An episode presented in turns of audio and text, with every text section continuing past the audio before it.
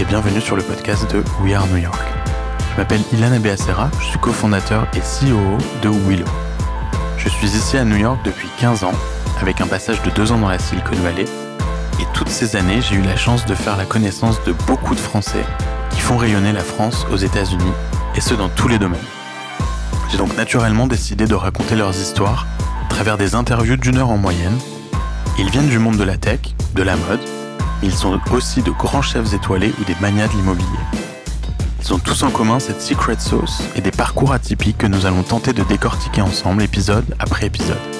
Vous allez voir, ça vous donnera souvent envie de croquer le monde. Mon objectif est de montrer que les États-Unis sont un marché accessible, mais aussi de vous prouver que nous les Français, nous avons ce petit je ne sais quoi. J'espère que ce podcast vous plaira car je le mène avec passion. Et merci d'avance de le partager, de le noter et de le commenter si c'est déjà le cas. Alors à tout de suite dans un nouvel épisode de We Are New York.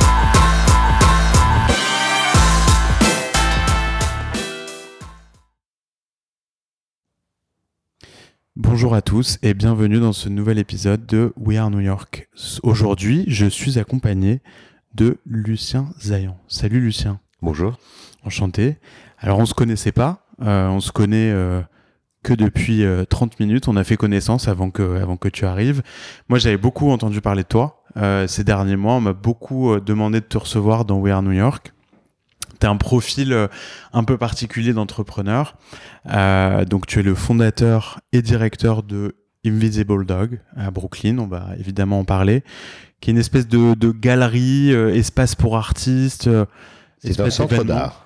Un centre d'art. Ça se définit exactement comme un centre d'art. Bah, parfait. Euh, J'en profite avant d'oublier euh, pour remercier euh, Caroline Winter qui nous a mis en relation. C'est grâce à elle qu'on se, qu'on se voit si rapidement aujourd'hui. Et donc on va parler bah, de, de ton parcours. J'aime bien parler de d'aventures humaines sur We Are New York plus que de d'entreprises et de succès commerciaux. Et, et c'est vrai que, toi, ta carrière à New York, elle est elle est assez unique, elle est assez spéciale, elle ressemble pas aux autres, euh, en tout cas des autres, des autres aventures que j'ai pu raconter ici. Donc vraiment, je suis, ravi de passer ce moment avec toi. Ça va être sympa. Euh, alors Lucien, on va démarrer très tôt. Euh, je sais que donc toi, avec ta famille, tu as immigré en France, à Marseille. tes parents viennent d'Égypte, c'est ça originellement? Je suis né à Marseille. Toi, tu es né à Marseille, mais, tes parents. Euh, mes parents, mes deux parents, euh, sont tous les deux nés en Égypte. Euh, mon père en 1914 et ma mère en 1926. Et les deux, séparément, ont quitté l'Égypte en 1956, après les événements de Suez. Et ma mère, qui vivait au Caire, a pris un avion et donc a atterri à Paris. Et mon père, qui vivait à Alexandrie, a pris un bateau et est arrivé à Marseille.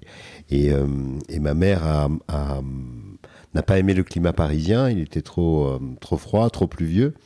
Et quelques amis lui ont dit Tu devrais aller à Marseille. Marseille, c'est vachement bien, ça ressemble un peu à l'Égypte. Et, euh, et, donc, elle est allée à Marseille. Et c'est là où elle a rencontré mon père.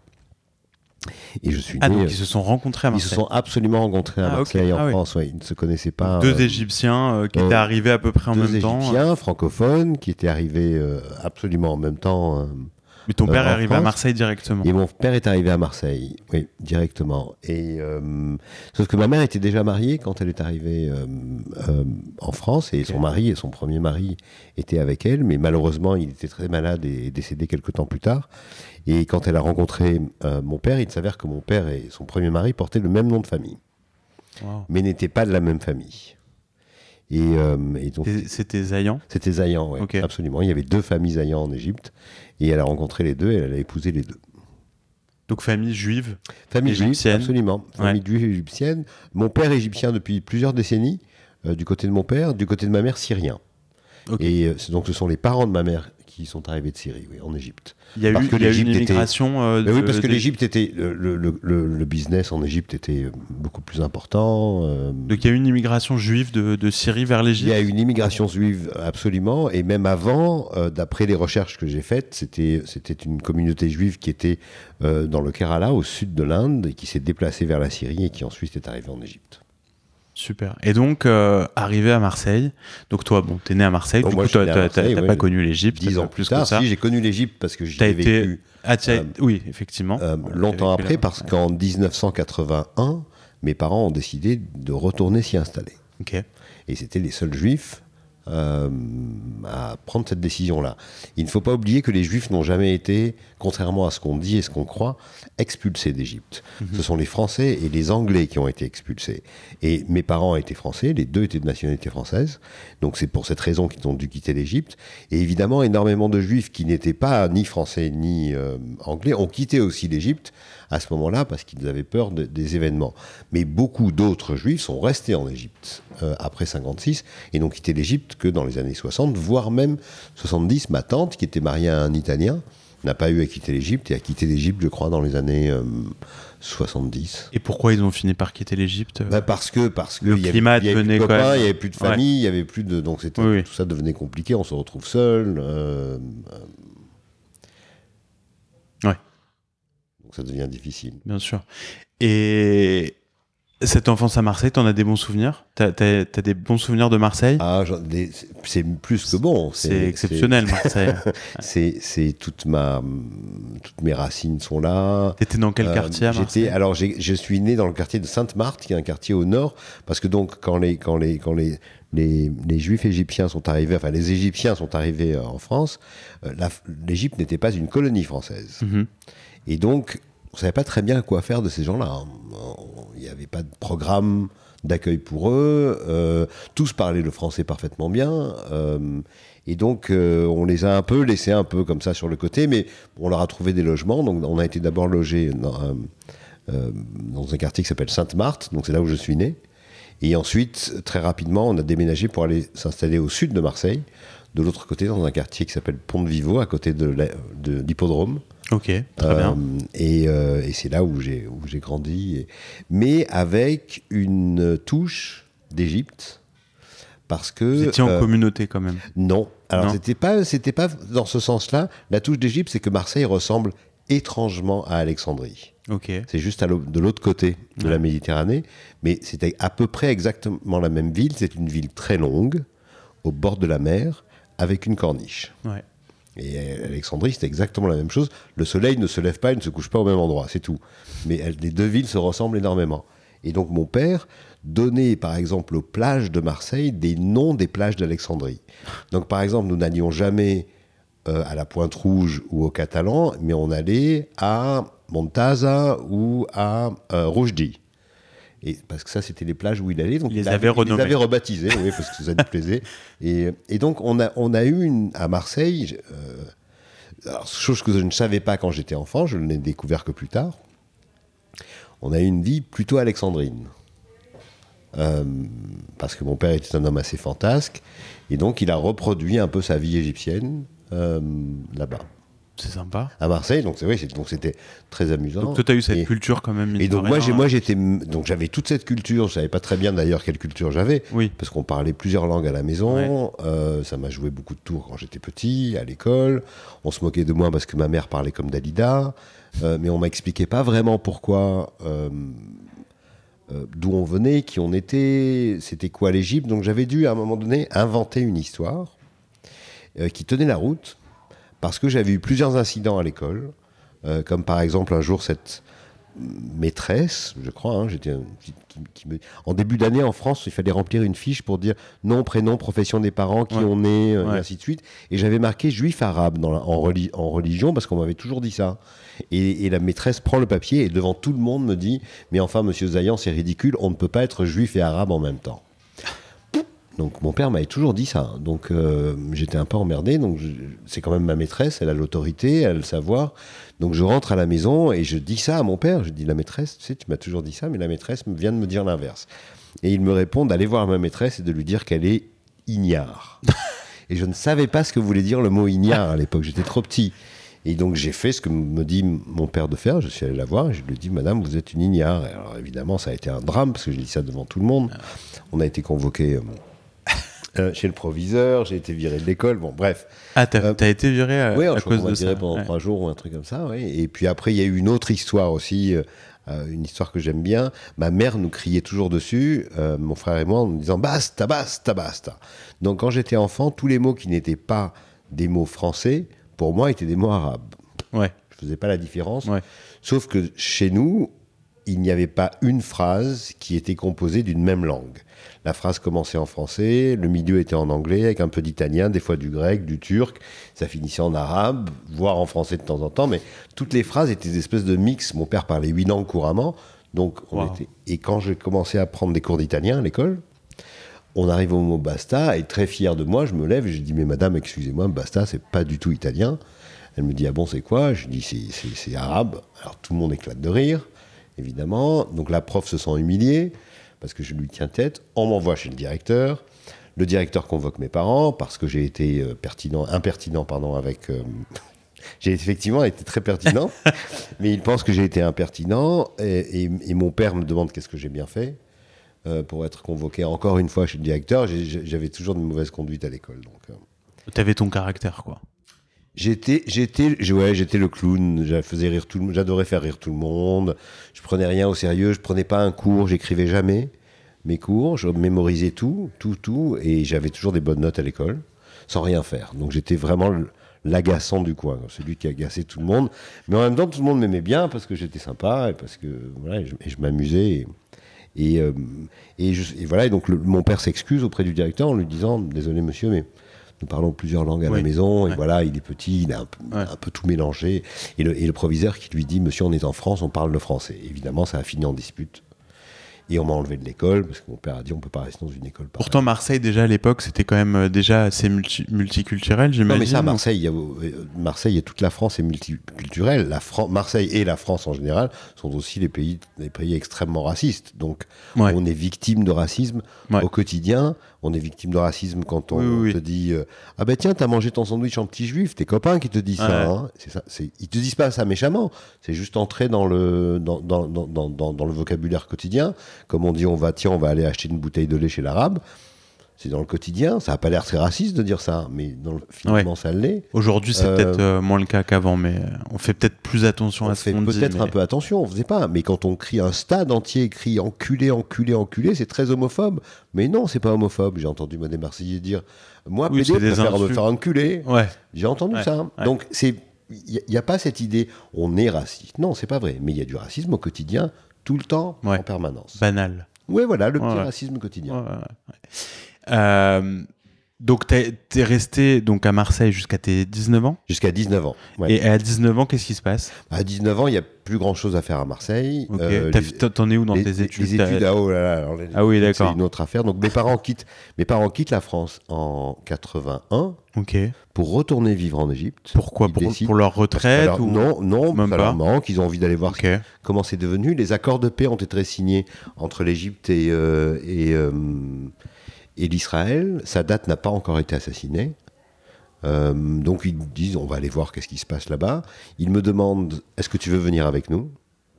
Et je réponds non. Et étrangement, ils disent ok. Et donc ils me laissent seul à Marseille. J'avais 16 ans à l'époque. Et donc j'en profite pour arrêter d'aller à l'école, évidemment. normal. Normal. Normal, oui. Je dis pas. Comme ils sont très coupables d'avoir fait ça, ils se sentent sûrement un peu coupables d'avoir fait ça. Et puis moi, je joue aussi un peu là-dessus. Je manque de rien, j'ai tout ce qu'il faut pour vivre, pour, pour m'amuser. Je commence à bosser, à faire des choses. Je vais à l'école un peu en dilettante, mais évidemment. Ça... Et t'es quoi T'es en seconde Je suis. Euh, non, non, je suis en hein. seconde, je suis en troisième encore. Ah ouais, ouais. ouais j'arrête en fait à la troisième. Ah à la troisième, j'arrête l'école, c'est terminé. Et, et, et, puis mes parents finalement se rendent compte que je vais plus à l'école. Euh, et donc euh, me demandent qu'est-ce que je veux bien faire. Et je savais pas très bien quoi faire. Euh, à l'époque. Et, donc je dis, je sais pas, donc on m'emmène, on m'emmène chez un conseiller d'orientation et qui me donne un catalogue en fait et il me dit euh, bah, tiens regarde tu feuillettes il y a plein de métiers à apprendre là-dedans euh, lequel tu as envie de faire et je me rappelle très très bien de cette scène j'ai commencé à feuilleter le catalogue et chaque métier était illustré par un dessin un dessin très réaliste et je feuilletais comme ça, et d'un coup j'ai vu un dessin qui me plaisait bien. C'était deux hommes dos à dos, euh, en blouse blanche, et c'était installateur chaud et froid. Pourquoi j'ai choisi ça? Je n'en ai strictement aucune idée. J'ai pointé mon doigt et j'ai dit je veux faire ça. Et donc on m'a mis dans une école privée, technique, euh, et où j'ai passé une année qui a été un calvaire pour moi, évidemment, parce que Ça n'avait rien à voir avec ce que tu imaginais du dessin. Strictement rien. Mais bon, l'école était sympa, j'avais plein de copains sympas, c'était ça. Et puis au bout d'un an, j'ai dit à mes parents, je suis désolé, mais moi je peux pas faire ça, euh, je dois arrêter. On me dit, qu'est-ce que tu veux faire? Pour eux, il fallait que je fasse quelque chose, qu'est-ce que tu veux faire? Euh, et, je me rappelle, mon père disait toujours à ma mère, c'est pas grave, il finira sous les ponts, qu'est-ce que je te dise? Et donc, il y avait l'autre section de l'école qui était comptabilité, administration, euh, je sais pas quoi, gestion, des choses comme ça, où les gens étaient habillés normalement. Parce que moi, j'étais, comme j'étais technique, j'avais une blouse. la blouse Et donc, j'ai dit, je veux aller faire ça. Donc, très bien, on m'a balancé de l'autre côté. Et évidemment, au bout d'une, année, j'ai dit, non, mais je suis désolé, je peux pas faire ça, c'est impossible. La j'avais, j'avais une seule prof que j'aimais beaucoup, Madame Cohen. Euh, et euh, elle était prof de droit, donc elle nous enseignait le droit et elle nous faisait faire des, des vrais procès. Donc il y avait le juge, les avocats, les... Et, elle me disait toujours, Monsieur Zayan, vous devriez faire du théâtre. vous êtes vraiment bon. Le dire. elle me dit, vous êtes vraiment bon à ça. Tout le monde s'amusait. Tu vois, dès, que je prenais la parole, c'était. elle me dit, vous devriez faire du théâtre. Vous devriez faire du théâtre. je ne pense même pas à ça. Et puis donc l'année se termine. Et je dis à mes parents, désolé, mais je dois arrêter. Euh, de faire ça, euh, c'est pas mon truc. Ils me disent, ok, qu'est-ce que tu veux faire? Et encore une fois, je ne sais pas pourquoi, je leur dis, je veux être coiffeur. Donc ils sont un peu désespérés, mais bon. C'est un métier. Si le petit a envie de faire ça, pourquoi pas? Et donc on va pour m'inscrire, je me souviens avec ma mère, dans une école de coiffure, et je suis à peine rentré dans l'école de coiffure, je dis non désolé, mais je veux pas aller dans une école, je veux travailler tout de suite. En fait, je voulais travailler. J'étais obsédé par cette idée de faire des choses. Je voulais me mettre à faire quelque chose. Tu n'avais pas envie d'être passif à apprendre à l'école, non, non, non. tous les potes étaient en fac, tu vois déjà, ou, terminer, euh, bachoter comme des dingues pour avoir leur, leur, bac. Et moi, j'étais le seul. Euh, qui, qui allait plus à l'école et, euh, et donc j'ai dit je vais trouver un coiffeur qui va former. me former et effectivement j'ai passé une journée entière à aller taper à la porte de presque tous les coiffeurs marseillais jusqu'à ce que j'en ai trouvé un André Valenza et euh, il a accepté de me prendre. Et j'ai passé une année de formation chez lui. Et c'était plutôt, plutôt bien. Mais évidemment, après une année de formation, j'ai dit non, je suis désolé, mais c'est pas ça que j'ai envie de faire. Et donc mes parents m'ont demandé qu'est-ce que tu veux faire? J'ai dit je veux être acteur. Et euh, là, acteur, c'était vraiment la catastrophe. Tout sauf ça. Euh, ouais. Et, bah, pour eux, c'était pas un métier d'être acteur. C'était. et donc, ils sont quand même assez sympas. Ils étaient très sympas. Ils m'inscrivent au conservatoire de Marseille, euh, que je réussis brillamment pour la première fois. Je sors avec un premier prix du conservatoire. Et là, on m'inscrit dans une école euh, à Paris, l'école de la rue Blanche. Et puis là, arrivé à Paris, ça a été évidemment, j'étais bien plus intéressé par faire la fête, sortir, découvrir la vie à Paris que d'aller euh, à mes cours de théâtre. Et donc je passe une année mes cours de théâtre. là, t'as quoi T'as 19 ans À Paris, là, j'ai 19, 20 ans, ouais. Ok, ouais. Et, euh, et, et, au bout d'une année, je passe pas mes examens de fin d'études, fin, fin d'année. Parce que t'allais pas au cours. Mais parce que j'allais pas au cours, parce que tout, je m'engueulais avec les profs. Il y avait aucun prof qui m'amusait. J'avais un seul prof, mon prof principal de théâtre, euh, qui s'appelait Marcel Bosonnet. Et lui, j'adorais bosser avec lui. Donc Marcel me disait toujours, mais enfin Lucien, il faut quand même que tu, tu te fasses un peu, euh, un peu t'assouplir un peu pour travailler avec les autres et je dis non, non, il m'intéresse pas, ça m'intéresse pas de faire ça et ça. Donc finalement, je me retrouve en fin d'année complètement euh, démuni, j'ai plus de cours, euh, j'ai pas de boulot, euh, je peux plus payer mon loyer, c'est un peu la catastrophe, je sais pas quoi faire, et donc je décide de mentir à mes parents et de leur dire que je vais venir passer l'été avec eux. Et donc je, mon père m'envoie un billet d'avion et je pars en Égypte. Et il me dit, mais tu restes combien de temps avec nous? Je dis, ah, tout l'été, tous les trois mois, mon école est finie. C'était au mois de mai. Tu leur avais pas dit que, le théâtre c'était terminé? Ah non, j'avais pas dit. Ah, non, non, j'ai pas dit du tout, absolument pas. Ils en avaient eu assez. Quoi, Ouais, c'est ça. Et là, je, voulais pas surtout, je savais plus quoi faire. Je voulais plus les accabler. Je voulais plus faire de théâtre, mais je savais pas quoi faire. Ouais. Vraiment pas d'idée. Et, euh, et donc, j'arrive à Alexandrie. Mes parents, évidemment, sont ravis, tu vois. Ils se disent, génial, il vient passer tout l'été avec nous. Ils sont très contents de, de me voir.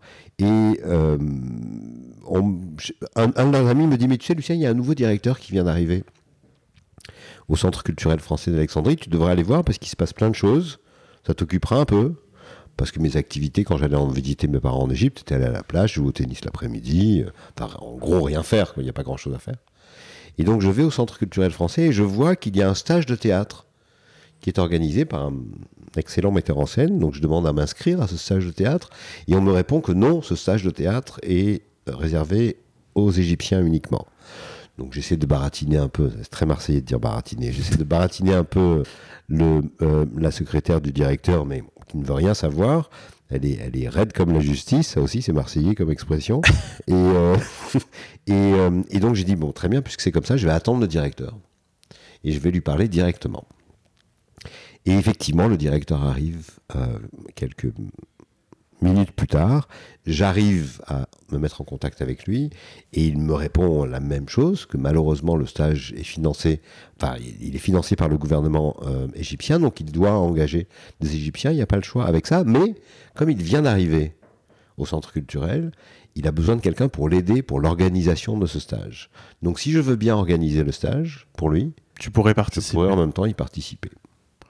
Tout. Et tout à coup, là, c'est l'épiphanie. Je découvre enfin ce que j'ai envie de faire dans la vie. Je découvre pas le monde du théâtre, je trouve, je découvre le, l'arrière-scène, je découvre les coulisses, je découvre ce que c'est que la production de théâtre et la production d'art. C'est-à-dire que je n'avais en fait aucune envie d'être sur les planches, j'avais envie d'être derrière, j'avais envie d'aider les artistes. Et donc, ça a été mon premier job. Le directeur était Olivier Poivre d'Arvor. Et ça a été mon tout premier job dans ma vie.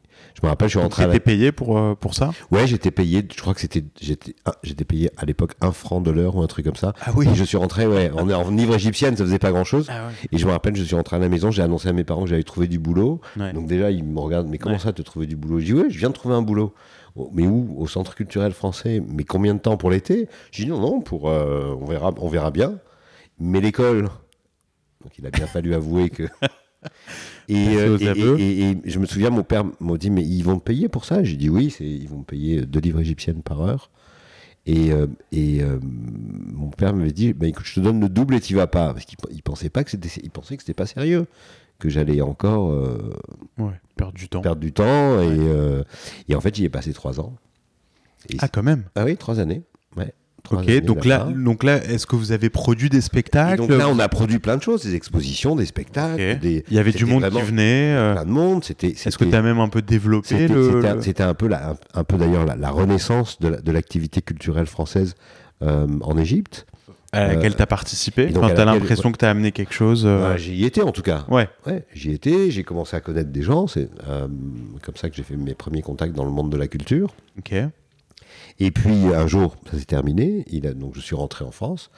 Et une amie m'a dit Mais tu sais, tu devrais aller taper aux portes des théâtres.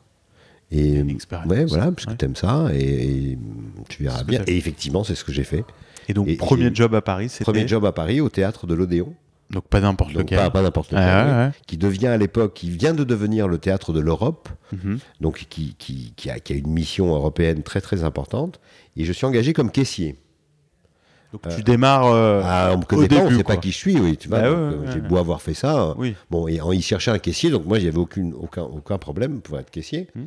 Euh, j'avais déjà été installateur chaud et froid, coiffeur. coiffeur, presque acteur, donc il n'y avait aucun problème pour être caissier.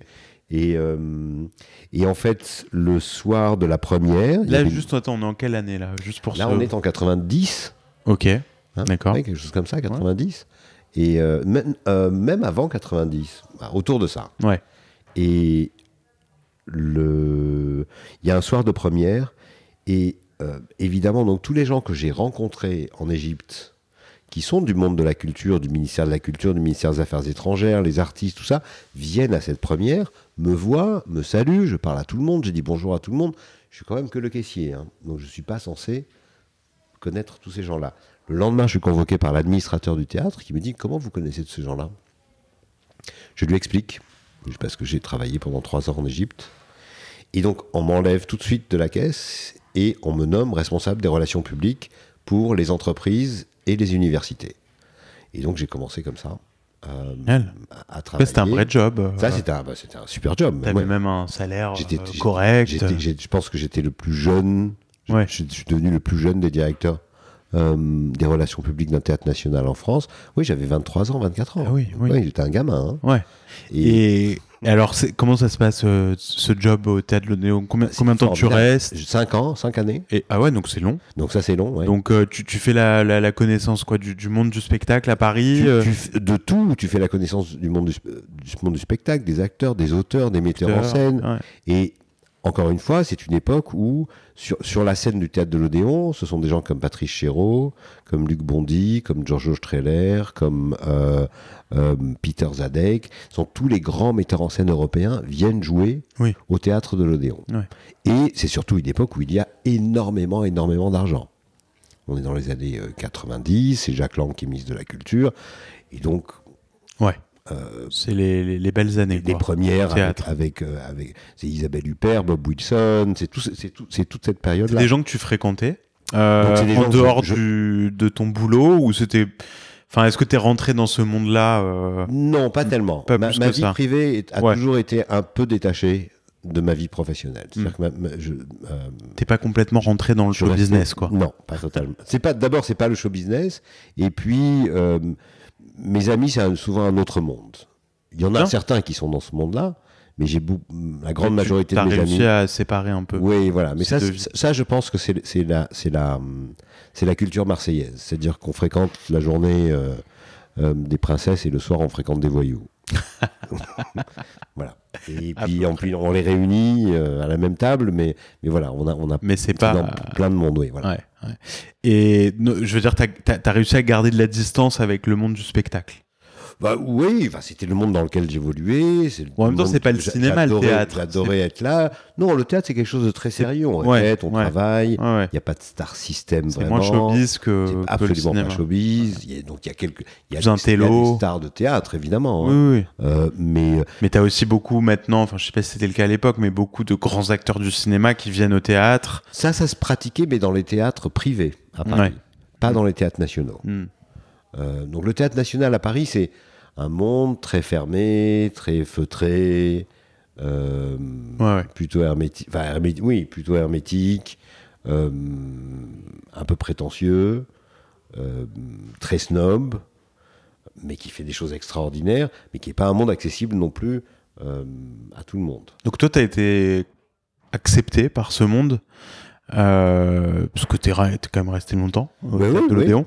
Et donc après le théâtre de l'Odéon, tu, bascules. Euh, j'ai vu du coup, tu as, bossé dans plusieurs théâtres. Après, oui, après le théâtre de l'Odéon, on m'a proposé d'aller travailler à Marseille. Ok. Donc le hasard vu qu'on me propose d'aller travailler au théâtre de la Criée ouais. à Marseille. Donc je dis oui, pourquoi pas. Et donc je vais au théâtre de la Criée à Marseille. Ça se passe pas très bien, ça se passe, mais pas, pas génial. J'y reste deux ans. Et puis ensuite, je vais travailler dans un festival. Euh, et puis ensuite, je retourne à Paris.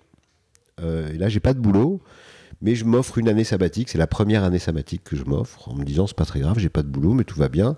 Je vais pas forcer. Tu cherches pas de boulot? Non, non, je suis plutôt. Sur quoi euh, tu vis? Sur des. des, bah, je, vis. Bah, en France, il y a quand même une chose qui est formidable qui s'appelle les acédiques, hein, donc c'est génial. Euh, tu cotises pour ça et puis ça te permet de vivre. encore une fois, j'ai à peine 30 ans, j'ai pas besoin de beaucoup d'argent, je suis célibataire. J'ai plein de copains qui me font à manger si j'ai faim. Donc, euh, et puis j'ai toujours mes parents quand même qui sont toujours là. Hein, donc, euh, enfin, ils sont là. Ils sont en Égypte. Mais si j'ai besoin d'eux, j'ai rappelé mes parents très tard dans ma vie. Hein, donc, euh, et, et donc, oui, mon, père m'a appris cette, cette, espèce de. C'est pas une fatalité, mais mon père était très. on verra bien ce qui va se passer. C'est pas très grave. Il s'énerve. Ma mère était plutôt du style à toujours s'inquiéter, s'énerver de ce qui se passe, de d'être inquiète pour le futur, de surtout pas des son fils. Oui, voilà, c'est ça. Alors que mon père, c'était exactement l'inverse. Ce sont des gens qui ont été, euh, euh, on leur a appris tout ce qu'ils avaient. Euh, leur vie, leur histoire, leur, leur, avec voilà quand ils ont quitté l'Égypte. Et tous leurs biens, surtout tous les biens ont été nationalisés. Ce sont, sont, des gens qui, qui, sont passés de tout à rien du jour au lendemain. Donc mon père n'arrêtait toujours pas, n'arrêtait pas de me dire, surtout, n'aie rien, ne sois propriétaire de rien, jamais. Il m'arrêtait même quelquefois le matin quand je partais à l'école, montre-moi ce que tu as dans les poches, et si j'avais quelques francs dans les poches, il me disait pourquoi tu les as pas dépensés? Il voulait que je ah dépense tout, que je profite. vachement impacté quoi. Alors que ma mère me disait exactement l'inverse. Garde un peu, fais attention, c'est jamais, tu en auras peut-être hmm. besoin. Évidemment, j'ai préféré ce que disait, disait mon père. Mais, et ça a eu énormément d'effet sur moi. Donc j'avais cet esprit-là, et je l'ai d'ailleurs toujours. Ce qui va arriver demain, c'est finalement pas très très grave. Et si quelque chose de grave arrive, ça s'arrangera bien. Euh, un jour ou l'autre, il y a un dicton égyptien que j'adore euh, et que, que j'utilise régulièrement, qui, je le traduis en français, c'est plus simple, qui dit La vie est comme un concombre, un jour dans ta main, un jour dans ton cul. Et ça, c'est un dicton très célèbre, très populaire en Égypte, pour dire voilà, un jour ça va bien, un jour ça va pas bien, mais c'est pas grave, c'est dans les, dans les mains de Dieu, et puis ça ira bien. T'es croyant? Euh, tu veux dire, Religieusement? Ouais. J'ai eu, j'ai eu une éducation religieuse, oui, mmh. très. Euh, très euh, Parce que là, ce que tu décris, c'est quand même, euh, c'est même un, un, une, une, une, formule de la, de la Bible. En hébreu, c'est Naaseh Venishma, qui veut dire euh, fais et tu comprendras. Mhm. Euh, et, et, ce qui arrive, c'est pour le bien. Je, ne fais jamais de connexion. J'ai eu dix, alors, je vais être très honnête, oui, j'ai eu dix ans d'éducation religieuse. Euh, plutôt sévère, parce que c'est le, le, le, grand rabbin de Marseille Citruc qui était mon professeur. Mhm. Et donc, et donc c'était un monsieur plutôt sévère, et j'étais dans une, dans une école juive où j'allais donc tous les mercredis après-midi et tous les dimanches euh, après, matin ou un truc comme ça, euh, pendant 4 heures, donc 8 heures par semaine, euh, pour me préparer à ma part mitzvah. Mais ça a duré 10 ans cet enseignement pour moi, où j'ai appris à lire, à écrire l'hébreu, et des choses comme ça. Donc j'imagine que ça a eu un, oui, dans ton, dans ton inconscient très profond, voilà, absolument, sur la, ma spiritualité, sur plein de choses. sauf que après ma bar mitzvah, j'ai tout à coup réalisé que la vie que je voulais mener n'était pas compatible, en tout cas à l'époque, n'était pas compatible avec la religion. Avec la religion. Hmm. C'était impossible parce que la religion m'imposait des choses et je voulais faire exactement l'inverse. Donc j'ai mis un croix, une croix sur la religion, mais totale, jusqu'à en oublier l'hébreu du jour au lendemain. C'est-à-dire du jour au lendemain, j'étais incapable de lire et ça m'amuse d'ailleurs quelquefois, parce que des fois, quand je vois passer l'hébreu, si je fais un tout petit effort, je lis tout de suite, immédiatement, ce qui est écrit, mais je vois bien que mon esprit dit non. Ouais. euh, tu sais pas lire. Je vois bien que j'apprécie quand je regarde une série israélienne euh, sur Netflix. Je vois voilà, Fauda que j'adore, j'apprécie énormément. Ouais. oui, oui, tout, oh, c'est ton enfance. Voilà. Ça, fait ressurgir ton. Euh, mais ce que je veux dire dans ta façon de, vivre, là, que tu décris euh, quand tu avais 30 ans, mais je... de, se reposer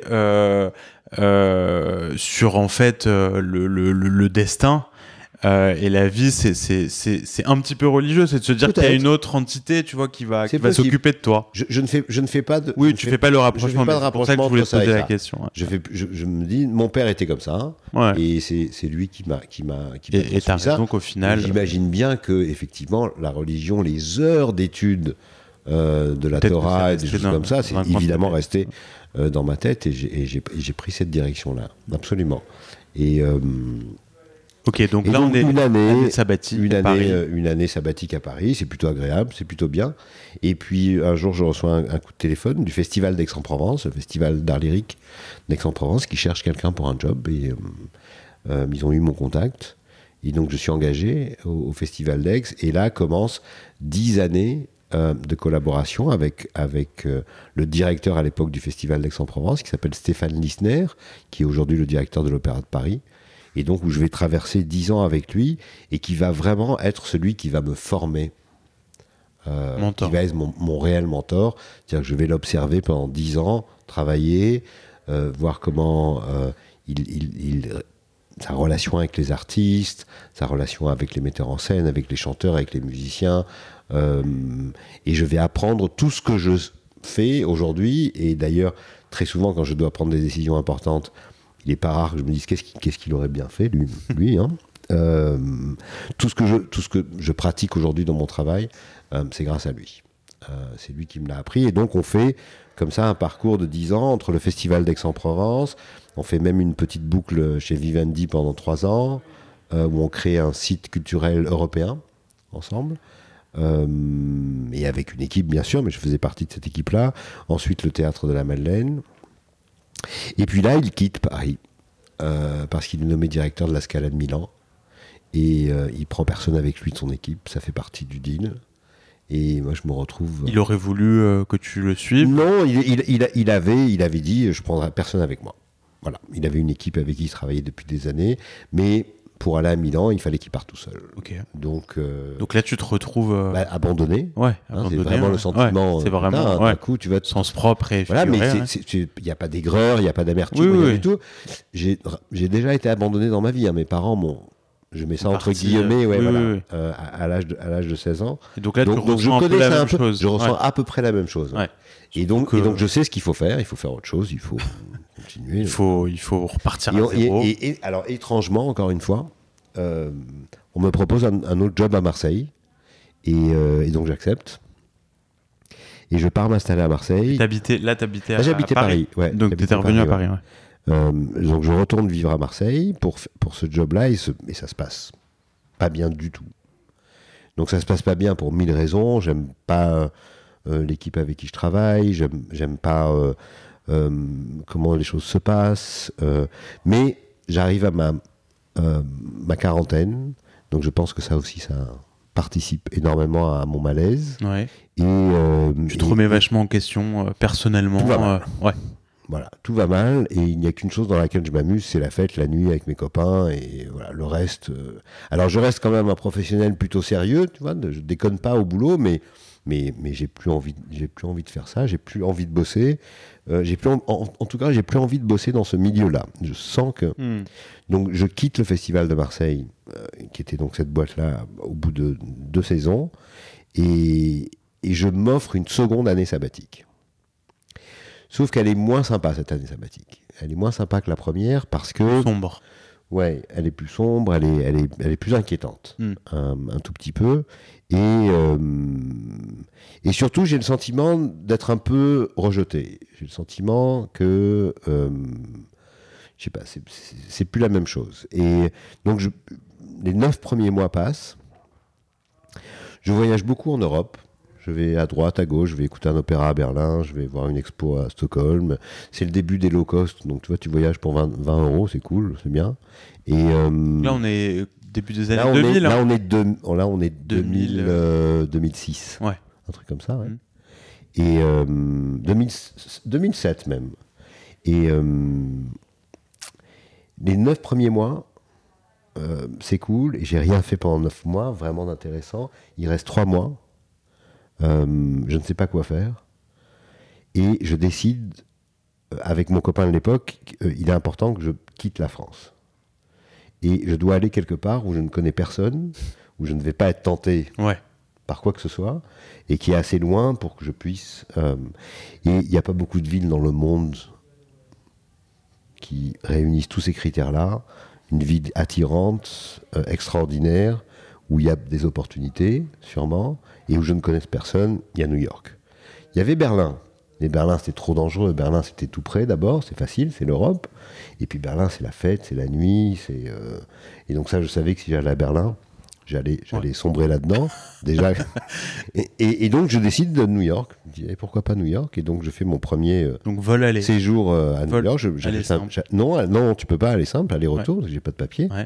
Donc je prends trois mois euh, visa touristique, et je viens à New York, et à peine ai-je posé le pied à New York, que c'est le début de la récession, c'est octobre 2008. Et c'est la catastrophe.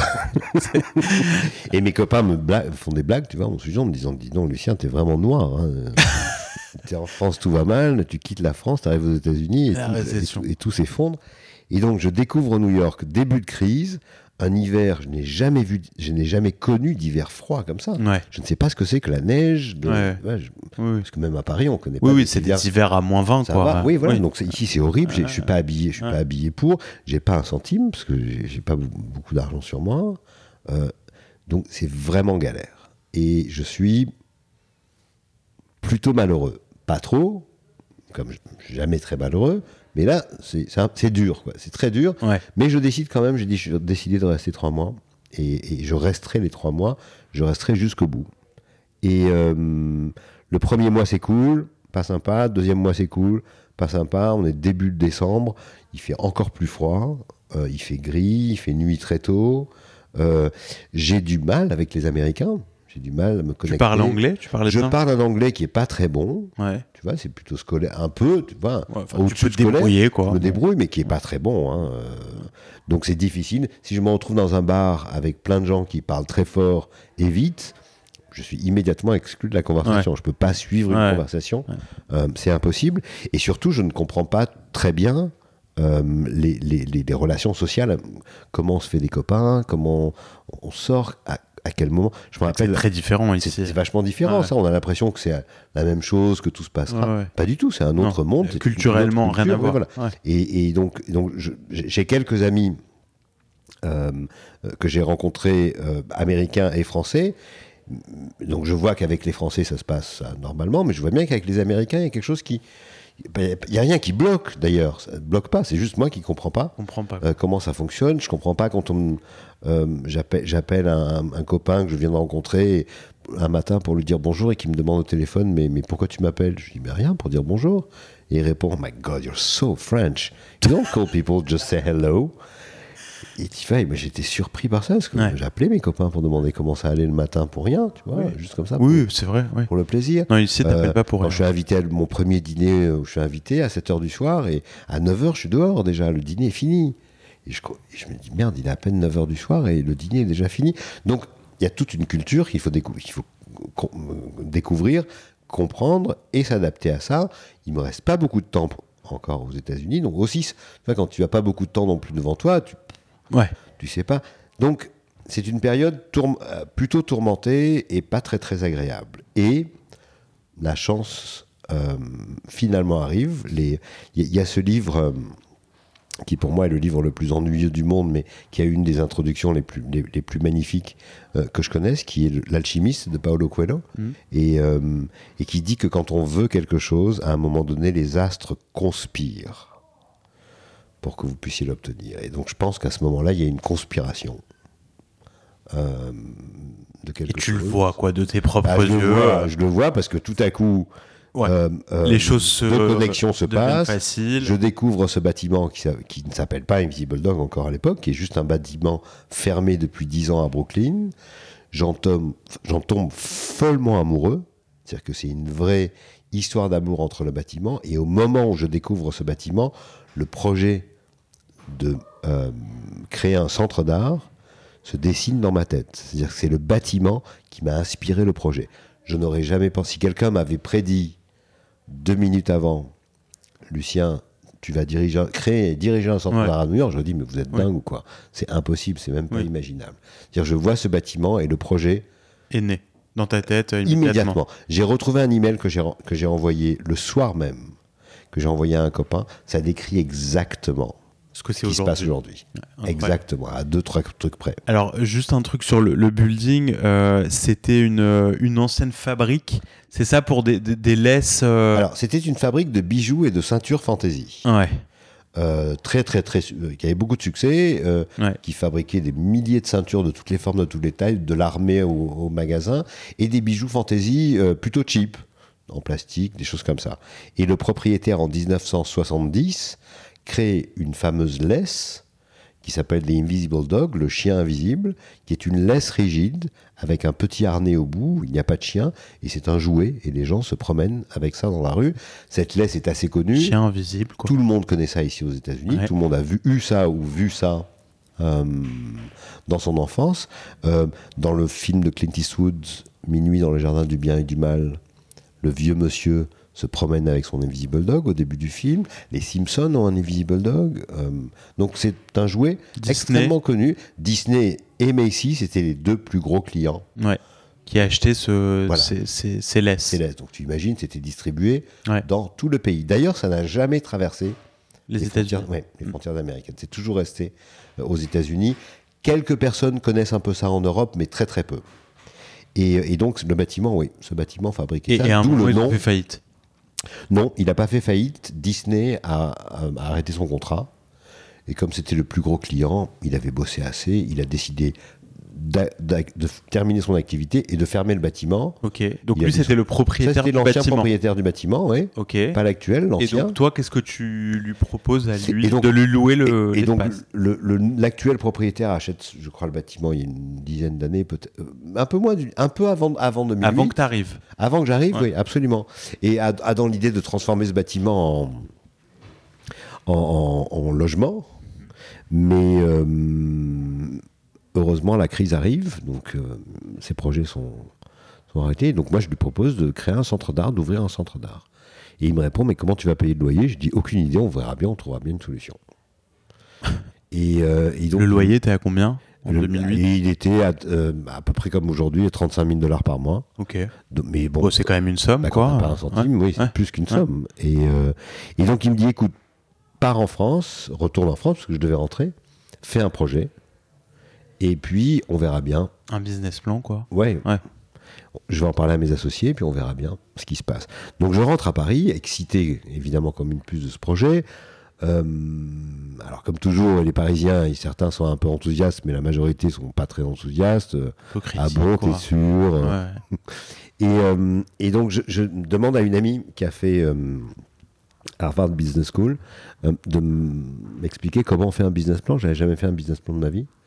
Et euh, elle m'envoie le business plan de Harvard en me disant Tu verras, il est très simple, il est facile. Première page, très facile. Deuxième page, ça allait encore. Troisième, je ne savais plus quoi faire, je savais plus quoi dire, je savais plus quoi. Et, euh, donc j'ai dit Je sais, je sais pas quoi faire, je sais pas quoi écrire, j'ai aucune idée. Les seules choses que je sais faire, c'est d'écrire un projet, de faire un budget avec des dépenses et des recettes. Donc je vais faire ça. On me dit Mais attention, tu les Américains, et ils sont sérieux là-dessus. Tu peux pas juste envoyer un budget. Je dis, je préfère faire un budget bien fait qu'un business plan mal fait. Et donc, en fait, j'envoie cinq pages au type. Et je crois que ça fait partie des choses qui lui ont plu chez moi, parce qu'il m'a dit euh, par la suite, il m'a dit, ça, on n'a pas perdu de temps, on a mis une minute à lire ton projet. et on l'a aimé. Parce que le budget montrait que c'était possible.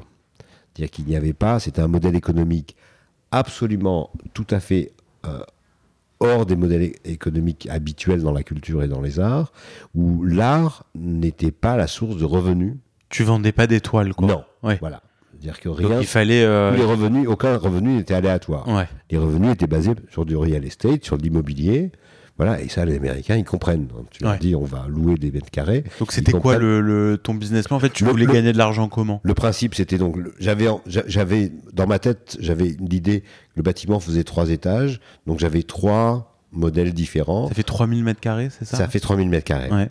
Et donc, il fallait que mon premier tiers de revenus soit des revenus fixes. Mm. Je n'ai pas à me soucier euh, d'où la création de studios d'artistes, mhm. d'artistes qui louent leur studio euh, dans le lieu. Donc eux ont des, des, des, des baux et payent des locataires, tous les locataires tous les mois. Alors évidemment, ils sont un peu plus que des locataires parce qu'ils font partie d'une communauté. J'imagine qu'ils payent pas non plus très cher. Ils sont un peu au-dessus du marché, oui, mais, mais, mais pas non plus euh, très, très, très en dessous. au-dessous, au-dessus, j'ai dit au-dessous. Ouais, ils, sont, un peu au-dessous du marché, mais pas non plus beaucoup. Mais c'est surtout la communauté euh, qu'on a créé autour. Qui, ils sont tous au même étage? Non, ils sont sur deux étages. D'accord. Et euh, le deuxième tiers devait être plutôt régulier aussi. Donc j'ai l'idée de dire le troisième étage, qui à l'époque était un espace complètement ouvert, ça va être un espace à louer pour des événements.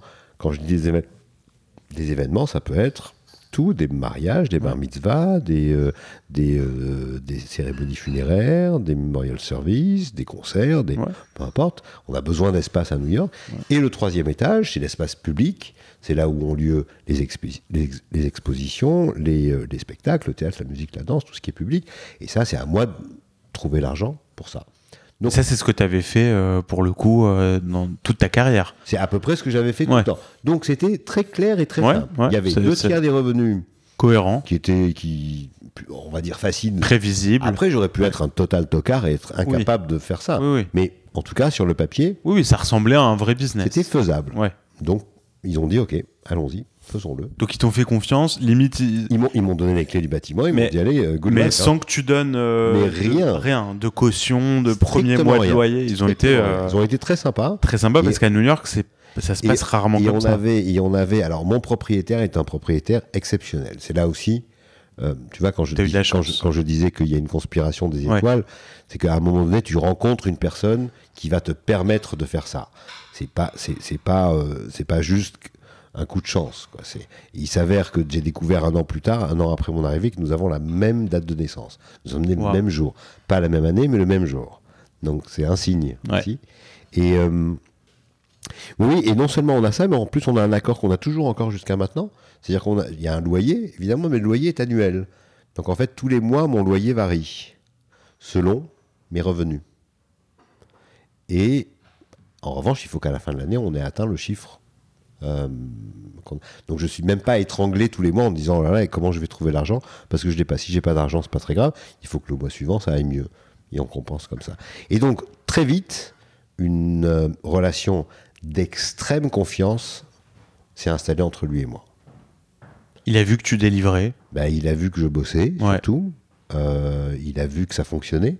Combien de temps t'as mis pour, euh, pour, euh, pour ouvrir l'espace Très vite, parce que la, la, première... Donc, je, je, suis revenu ici au mois d'avril 2009, mhm. et l'espace a ouvert en octobre 2009. Ok. Et il t'a fallu un peu de budget, j'imagine, pour construire, pour développer. Ah, il a pris en charge. Il a pris en charge tout ça pour refaire l'électricité, installer le chauffage, et euh, les systèmes de sprinkler, puisque du public allait s'installer à l'intérieur, refaire les fenêtres, il y toutes les fenêtres étaient cassées. Euh, D'ailleurs, il n'y avait pas de chauffage tout de suite, on a eu un peu froid les, premiers mois. L'hiver en plus. L'hiver, mais, mais c'est lui qui a pris en charge tout ça. Ouais. Bon, ça en même temps c'est normal, c'est son building. Euh, oui, moi je ne sais pas tout ça, moi je sais pas comment ça fonctionne. Donc je trouve très cool de bien vouloir le faire. De toute manière, si on ne fait pas, on n'ouvre pas. Donc euh, j'imagine qu'il est, il est ravi. Et dès, je me souviens, l'année se finit, donc l'année elle n'a pas été très longue non plus, c'était quelques mois, mais avec un profit de 800 dollars. donc c'était déjà. Et donc quand je suis dès le début, tu as réussi à. Alors quand je suis arrivé. Quoi les débuts en fait? Alors donc j'arrive, il me donne les clés du bâtiment, il me tape sur l'épaule, il me dit good luck et il s'en va. Donc je me retrouve avec un bâtiment de 3000 mètres carrés qui n'est pas utilisable, mais qui est surtout rempli du sol au plafond de ce qu'a laissé l'ancien propriétaire, c'est-à-dire des machines à coudre industrielles, des tonnes ça, de ceintures, le, tout était à l'intérieur. Tu vois, et je lui dis, mais qu'est-ce qu'on peut faire de tout ça? Et il me dit, bah, on peut tout jeter, euh, mais ça va coûter 10 000 dollars de tout virer entre les dumpsters et, euh, ah et le même pot. J'ai pas 10 000 dollars et lui, il les a pas non plus. Donc il faut trouver une idée.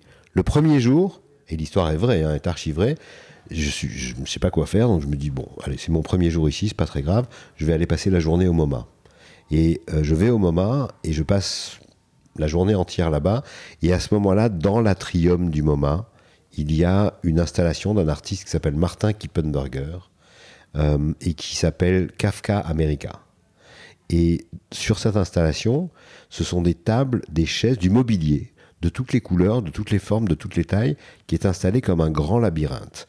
Et c'est pour montrer à l'époque déjà combien il est difficile pour certaines personnes de traverser les frontières. Parce que c'est toute l'administration Et je regarde cette installation et je suis vraiment impressionné par la, puissance de cette pièce. Et je me dis, si un jour je fais des expos, elles ressembleront probablement à ce, à ce, genre de choses-là. Et tout à coup, j'ai comme dans Astérix et Obélix, j'ai le Eureka qui me qui cligne au-dessus de ma tête, et je me dis mais je peux le faire. Le bâtiment est plein d'objets et plein de tables, de trucs industriels. Donc je rentre à Invisible Dog pendant trois jours. Je réinstalle tout. Je sais même pas utiliser un dolly. Je sais même pas comment on fait pour mettre des trucs. Je tire les trucs j'avais des épaules, mais énormes à l'époque. J'étais musclé, je faisais du, sport toute la journée, juste en tirant et soulevant tout ce qui était là.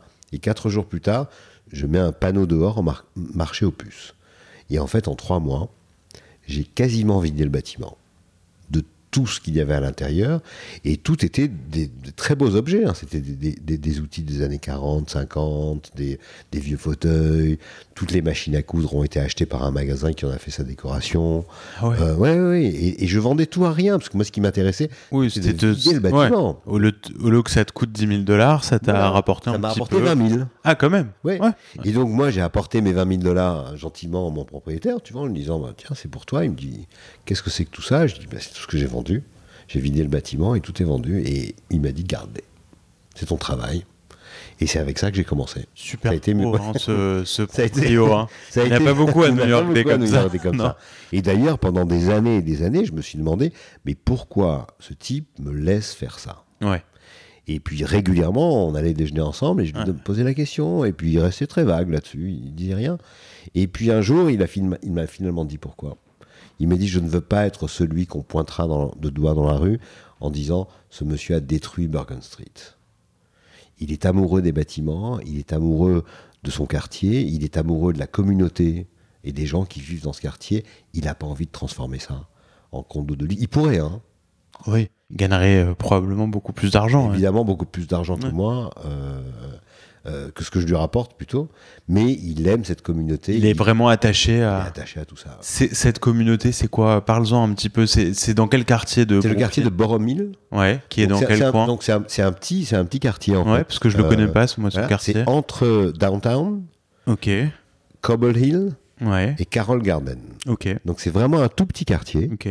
mais bien placé mais qui est merveilleusement bien placé sur la ligne F. bourgeoise d'ailleurs. Il y a trois stations de Manhattan et qui a toujours été un quartier résidentiel où vivait une grande communauté d'Italiens, de Grecs, beaucoup d'artistes, des écrivains et des gens du cinéma euh, vivaient là et euh, et qui ressemble étrangement à West Village. Hein. Ce sont que des petites brownstones partout. Euh. Donc Cobble Hill était déjà un quartier un peu, un peu développé, mais Boromine n'était pas trop. C'était un peu dangereux. Il y avait des, il y avait des, des, dealers de drogue dans les années 90 euh, qui étaient là. Donc c'était toujours considéré comme euh, un, peu dangereux. Mais lui, il a eu le nez. Il, a, s'est dit non, ce quartier est formidable. C'est c'est à trois blocs de Brooklyn Heights. C'est vraiment collé à Brooklyn Heights. et encore jusqu'à maintenant, c'est un quartier où il y a encore un boucher, un boulanger, il y en a même deux. Une vraie vie de quartier. Ah, tu vas faire tes courses dans ce quartier. Tu Toi, t'habites dans ce quartier Moi, j'habite la porte à côté, oui. Et on m'a surnommé The King of Bergen Street à cause de ça, parce que je quitte jamais. Là, là j'ai chez deux copains qui m'ont. Je dis, je vais à Manhattan, tout le monde rigole. me dit, ah bon, tu vas à Manhattan aujourd'hui? Je viens jamais à Manhattan. Je me suis installé à Brooklyn. Je suis arrivé à Brooklyn, donc je n'ai aucune relation avec Manhattan. Je vais à Manhattan, c'est pour, c'est pour le revenir à Brooklyn le plus vite possible. Ouais. Euh, je connais pas Manhattan? Mais je connais rien. Ouais. Je connais rien, je connais pas. Je sais, je sais pas. Si tu me dis où est-ce qu'on va dîner à Manhattan, je n'ai aucune idée. Je sais pas. Je peux pas te dire. Euh, donc oui, Brooklyn, c'est. J'y vais parce que je suis obligé d'aller au musée, au théâtre, des choses comme ça. Mais, mais pour moi, Manhattan, c'est un transit. Juste, j'y passe et je retourne vite à Brooklyn. Ça, c'est un. J'ai l'impression que c'est une des choses qui a beaucoup changé euh, à New York, euh, la ville, euh, donc avec ses cinq boroughs, les 20-30 dernières années, c'est que à l'époque, Brooklyn, c'était c'était le dortoir de Manhattan. il y a une trentaine d'années, quoi. Non, c'était moins. Brooklyn, Brooklyn, Brooklyn, Brooklyn d'abord, ça a été, le, ça a été la, ferme, ça a, ça a, nourri New York pendant des, ah années hein. C'était toute l'activité portuaire, l'activité agricole et tout se passait à Brooklyn. Brooklyn a toujours été puissante. D'abord, Brooklyn, c'est la troisième ville des États-Unis. en taille. Non, absolument. Donc, euh, Mais ce que je veux te dire, c'est que euh, euh, aujourd'hui, tu as énormément de monde qui bougera, qui bougera à Brooklyn pour payer la même chose qu'à Manhattan. Même plus, parce fois, même, ou même parfois même, plus, Parce qu'ils ont envie de vivre la vie de Brooklyn qui est si particulière. Elle a ça a toujours été une ville particulière. Oui, absolument. Mais on était plus quand même dans le. Euh, bah, c'est moins cher que, que Manhattan. Donc beaucoup de gens habitaient là-bas, travaillaient à Manhattan et commutaient toute la journée. D'ailleurs, quand tu regardes les lignes de métro, elles entrent et elles sortent, mais c'est compliqué à l'intérieur de Brooklyn de circuler, par les transports en, mm. commun. Aujourd'hui, j'ai vraiment l'impression qu'il y a une vraie âme euh, qui s'est euh, qui s'est déployée à, Brooklyn avec des quartiers top. Et d'ailleurs, tu citais euh, euh Carroll Garden, c'est énormément de, de Français expats euh, qui habitent à Carole Garden. Il y a même, je crois, une, une école française. Il y a euh, plusieurs, il y a, je crois, trois ou quatre écoles françaises avec des programmes français. C'est récent, c'est récent, mm. toutes ces. Euh, et donc, effectivement, tu as, moins besoin de, de, de, passer de temps à Manhattan. Besoin, Absolument pas. D'ailleurs, il n'y a, a, rien de très attirant ici. Euh, je sais pas où est-ce qu'il y a un bon boucher à Il y a sûrement un bon boucher à, Manhattan, mais. Euh, J'imagine. Il y en a, y en a plein, de très bons. maintenant, on se fait tout livrer, de toute façon. Et, et donc, voilà. Et donc, et donc il m'a laissé faire ce projet. Et on est. Au début, il m'a dit, tu sais, ça durera peut-être une ou deux, années, peut-être trois. On verra bien. Et puis c'est la onzième. là, c'est la, moitié de la 11e. On va attaquer la 12e en septembre prochain. Et ça, ça a grossi ah, ben, ça, graduellement Non. Alors, moi, je suis pas je suis pas pour grossir, moi. Je suis plutôt pour, euh, pour maintenir et stabiliser euh, tout. Donc quand même, mon, travail des dix années, euh, ça n'a pas été de faire plus, mais ça a été de faire mieux tout le temps. Euh, il y a 27 artistes résidents à Invisible Dog, c'est-à-dire qui ont leur studio et qui viennent travailler tous les jours. Mais que, que les gens vont pas visiter. Non, après c'est leur, studio, c'est comme si tu rentrais dans leur On organise une fois par an des open studios, donc le bâtiment est ouvert au public et là on peut venir circuler absolument, mais c'est une fois par an et c'est tout. Donc là c'est vraiment un espace privé, c'est leur studio de travail, c'est comme, comme leur bureau. Euh, je suis responsable de ces, de ces 27 artistes, c'est-à-dire que si je déconne, si euh, ces artistes vont perdre leur lieu de travail. Donc je peux pas. C'est un bail ici. Oui, ils ont un bail, oui. Un bail de combien de temps an qui est renouvelable chaque année. Il y a une liste d'attente? Il y a une liste d'attente gigantesque, mais ah qui qui euh, qui bouge pas? Bouge pas trop, donc bah parce que. Et ça te donne pas envie d'ouvrir un autre espace euh, pour en avoir Si, j'ai eu des propositions déjà, mais euh, encore une fois. Ça va être dur de recréer le même. Il y a un esprit, il y a cette relation avec le propriétaire. Donc oui, beaucoup de propriétaires de Staten Island, du Bronx, même, même de Brooklyn, Bushwick sont venus me voir et m'ont proposé de faire des choses, mais n'avance pas. Encore une fois, c'est vrai qu'Invisible Dog, c'est aussi beaucoup moins. C'est moi, il n'y a personne qui est là, je suis là tout le temps. Donc je suis très euh, lié euh, au lieu. Et donc voilà, il n'y a jamais eu des... Alors, il y a des initiatives qui... Je reçois en permanence des gens qui viennent étudier ce qui se passe à Invisible Dog, euh, comment ça fonctionne, et qui ensuite vont créer des choses similaires un peu à droite à gauche, mais c'est leur projet, ce n'est pas le mien. Moi, je suis ravi de partager mon histoire, d'ouvrir mes livres pour leur raconter comment ça marche, qu'est-ce qu'on fait mais il n'y a jamais eu encore une antenne d'Invisible Dog. Mais c'est très bien si je crée comme ça des, initiatives, euh, si j'inspire des gens pour aller faire des choses similaires, c'est formidable. Et encore une fois, avec un modèle économique où je suis indépendant, 80% des revenus d'Invisible Dog sont générés par Invisible Dog. Donc, euh, c'est-à-dire? les revenus locatifs. Ok les, locations, euh, ensuite, d'espace euh, pour, euh, pour, les événements, absolument. Donc les événements qui ont lieu entre les... Donc une programmation une année Invisible Dog, ce sont 3, 4, 5, quelquefois expositions, 14 spectacles. Donc une fois que ma saison est faite, les saisons sont préparées deux ans à l'avance, une fois que la saison est faite, il y a au milieu des intervalles libres où on va pouvoir donc justement louer pour euh, toutes sortes d'événements, et en fait qui va permettre d'équilibrer le budget en fin d'année. Euh, et euh, donc, donc ça, et depuis quelques années maintenant, il y a un, fundraising qui est organisé chaque année et qui générait à peu près 60 000 dollars de revenus en un mois. C'est du, c'est du sponsorship, quoi Oui, c'est des, des, des particuliers. Majoritairement des particuliers. Euh, mon but, c'est de développer un peu aux entreprises maintenant, pour euh, euh, prendre contact avec des entreprises et, et, les, intéresser à ce que je fais. Mais c'est majoritairement des, individuels pour l'instant.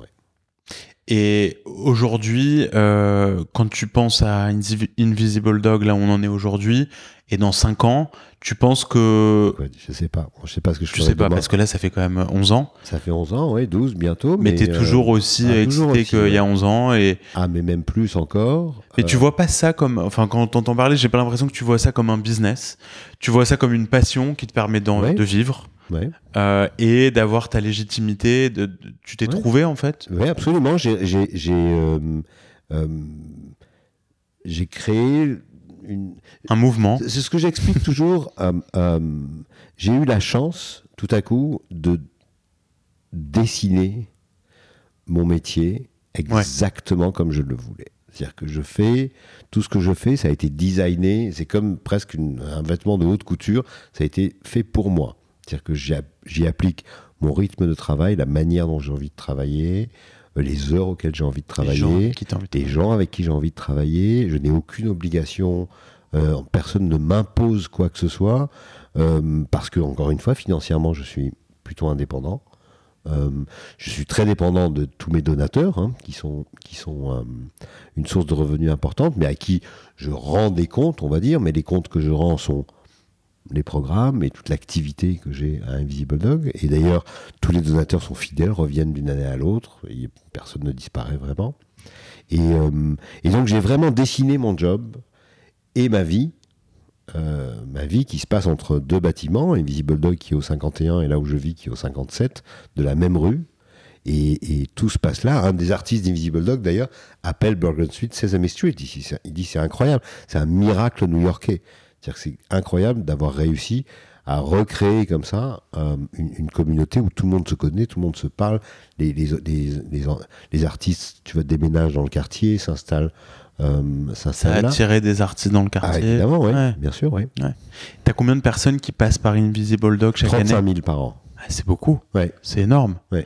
Mais euh, c'est pas des gens qui payent. Il n'y a pas d'entrée à payer. Tout est gratuit, Invisible. Tout est gratuit. Les exhibitions. Euh, Toutes les expos sont gratuites. Tous les spectacles sont gratuits, uniquement par donation. Ça aussi, ça a été. Euh, Donc les gens qui viennent peuvent faire un don comme dans certains musées. Comme rien.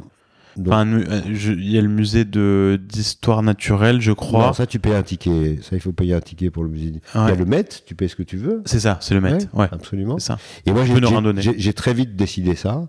Euh, pourquoi? Parce que je sais que des gens peuvent pas payer 20 dollars pour aller voir une expo ou un spectacle. Et, alors que l'art devrait, il devrait, il devrait, le, il devrait y assister. Et donc, je vois bien les, les, soirs où on a un spectacle, il y a des gens qui donnent 50 dollars hmm. parce qu'ils savent que ça va payer pour les autres. Donc c'est ça que tu appelles les donations de 60 000 dollars que tu Non, non c'est autre chose. Ça, c'est pas le donations à l'entrée. Les donations, les 60 000 dollars par an, c'est vraiment des gens qui signent un chèque pour soutenir Invisible Dog, des, sponsors, des vrais sponsors. Ouais. Mm, ok. Euh, bon bah super. Déjà c'est c'est c'est euh, c'est c'est comme euh, comme si on t'entendait chanter quand quand, quand tu parles d'Invisible Dog parce que c'est rare à New York je veux dire de pouvoir euh, exercer sa passion de pas parler de, de dollars et de business et et en même temps de pouvoir en vivre parce que c'est quand même une ville qui reste très chère euh, donc et, et, en plus on est on est content pour toi que t'aies euh, que t'aies trouvé que t'aies trouvé ta voie ton job ton que t'aies designé ta vie et ça c'est c'est aussi rare c'est des choses qu'on peut des fois jamais arriver à faire euh, après toute une carrière. C'est beaucoup de chance, c'est énormément de chance. Ouais. Bon, après avoir aussi un peu galéré. Il a fallu bosser beaucoup pour ça. Tu hein. as pris le risque de venir à New York sans rien, sans visa, etc. Et d'ailleurs, tu es devenu américain, tu as une green devenu américain euh, en, octobre dernier. Oui, donc ça fait quelques mois. Super. Donc bah, maintenant, je suis citoyen américain. Super. Euh, alors, il y, y, a un dernier projet que tu as lancé qui s'appelle SAM, Salle à manger, il y a un an. Il y, a, il y, a, euh, exactement deux ans en fait. deux, ans, j'ai commencé pour une raison inconnue à cuisiner. Ok. Donc peut-être que tu verras une, une raison biblique à ça. euh, mais euh, là comme ça non mais, euh... et donc je commence à cuisiner et je commence à m'intéresser à la cuisine de plus en plus euh, j'ai toujours aimé avoir des amis c'est de l'art la cuisine hein.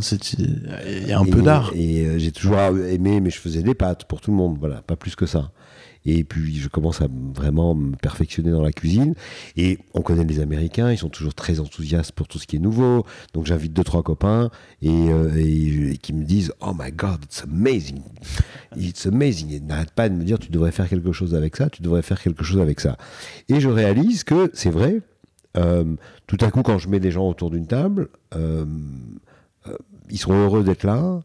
je réalise aussi, enfin, je prends conscience que le fait d'être assis autour d'une table et de dîner n'est pas quelque chose de très new-yorkais.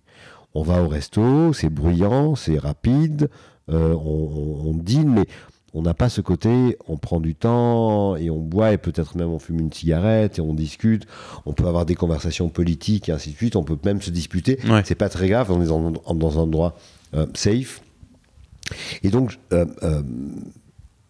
je décide euh, de créer cet espace-là, qui est vraiment une pièce uniquement avec une table et des chaises autour, de autour et qui ressemble aux vraies salles à manger euh, qu'on avait quand on était enfant, avec la table, les chaises, le lustre qui, au milieu, et voilà, rien d'autre, et qui est consacré à l'art de se mettre à table. Et, euh, et avec une cuisine avec une cuisine à côté ou dans cette alors elle est, elle est, elle est, elle est, visible oui elle est juste là. Et donc, il y a euh, un an, j'ai ouvert cet espace-là, qui est en fait l'extension de mon appartement.